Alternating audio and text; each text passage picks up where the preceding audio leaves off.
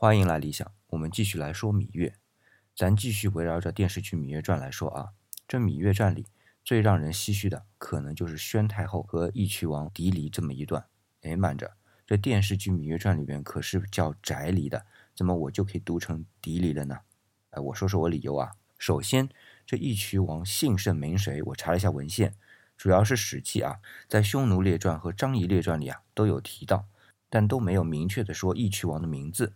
我在这里呢，为了严谨啊，姑且就称他叫末代义渠王，因为啊，就像电视剧情节一样，这位义渠王死后，义渠国就没了，就被秦吞并掉了，就像溥仪那样啊，在他之后王朝就不复存在了。那么这位末代义渠王究竟叫什么名字？我在史料中既然没有踪迹可寻，那就先姑且按电视剧里边的称呼。但可恨的是啊，这个字还是多音字，在表示野鸡的一种叫长尾山鸡时啊，发笛的音。那表示山鸡的羽毛呢，也是发笛的音，在人的姓氏里啊，就要发宅的音。哦，那我们就清楚了，那义渠王就叫宅离咯。那我的理解是错了呢？哎，别急，我来较真儿一下啊。就像我们前两期节目里说的，在先秦时期，男子的称呼是不带姓的。而且我们翻看《史记》，在《匈奴列传》里啊，司马迁就写道：北方的非中华文化的部族，只有名字，没有姓氏。那么这个末代义渠王的名字开头的那个，无论是宅还是狄，就和姓氏没关系了。那么这么一来，因为是姓氏，所以读宅的那个理论依据给驳倒了。那因为是姓氏才发宅的这个音依据没有了，也不一定就不发宅这个音呀。说不定义渠曾经居住过什么地方有宅的，后来就把这个宅的音啊，或者说这个字啊，就用到自己名字里去了。但这也是个猜测啊，或许只有编剧或者导演才清楚当时的初衷。那么问题就是在我的理解，这个字啊应该读“狄”，因为这个“狄”啊和我们另外一个字“狄”，就是唐朝宰相狄仁杰的“狄”啊是通假的，甚至可以说就是混用的。这个反劝旁的“狄”是指北方的非我中华的民族。我们不是有南蛮北狄、东夷西戎的说法吗？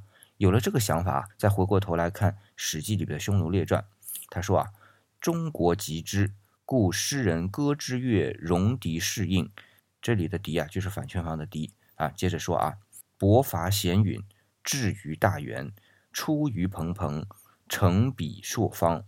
周襄王继居外四年，乃使使告急于晋。晋文公出力，欲修霸业，乃兴师伐卓戎狄。诸子代营内，周襄王居于洛邑。这里说到啊，兴师伐卓戎狄的“狄”，就是用上了“狄离”的“狄”。这一段意思啊，是说中原人痛恨戎狄，所以呢，在《诗经》中，作者啊就用打击戎狄、讨伐咸云，到达大原，出动军车、战马甚多，北方筑城。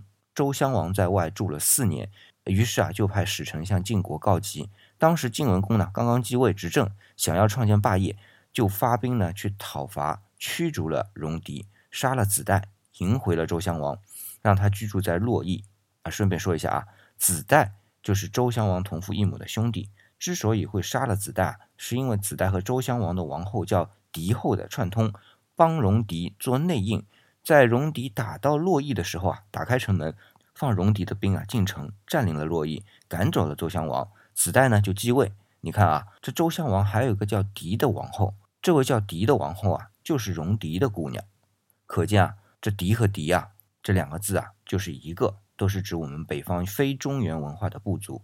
好了，说到这里就能明白啊，我为什么看到字幕上出现的这个上面一个羽毛的羽，下面一个锥，但有人说是家啊，这两个字是有点像，但这个家字呢，右面是个上下土叠在一起的龟，而那个锥呢，主是主要的主多一横。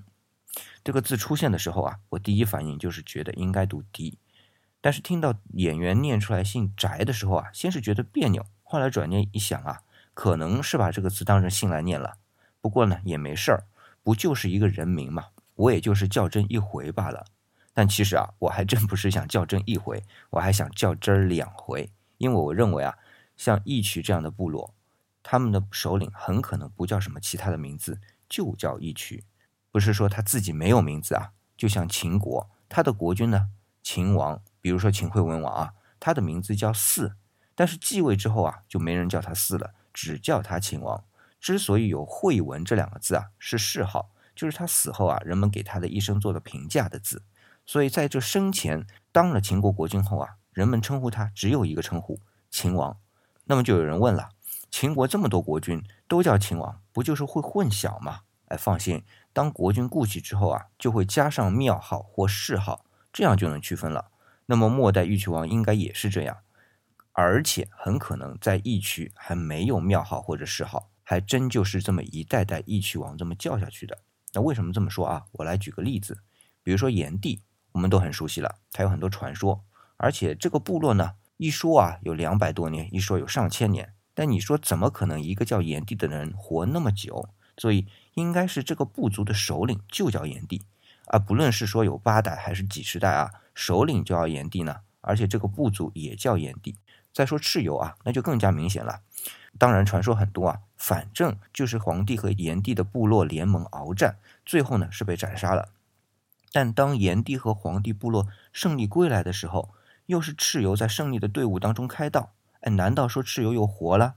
那在我的理解啊，就是蚩尤原来的九黎部落虽然被打败了，但是部落没散，臣服于炎黄部落了。那么既然臣服了，部落还是要管理的，还是要领导的，对吧？所以呢，又有新的部落首领出现。那么这个部落首领呢，还是叫蚩尤，这个部落呢，还是叫九黎。这是在夏商周之前的。那我们知道，部落的发展是有先后的。在中原文化发展到一个阶段的时候，周边的一些部族未必在当时啊，无论是自然条件还是生存条件，都要跟上。那说到底就是没需要嘛。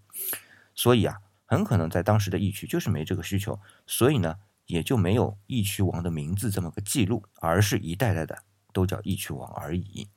那么今天啊，我又在名字上大做文章，叽里哇啦的讲了一通，想表达一个什么目的呢？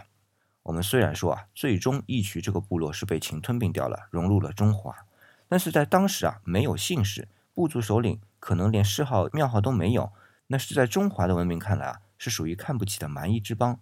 但其实，在周代的初期，义渠也是臣服于过周天子的。不过后来周王室衰微，他又独立了。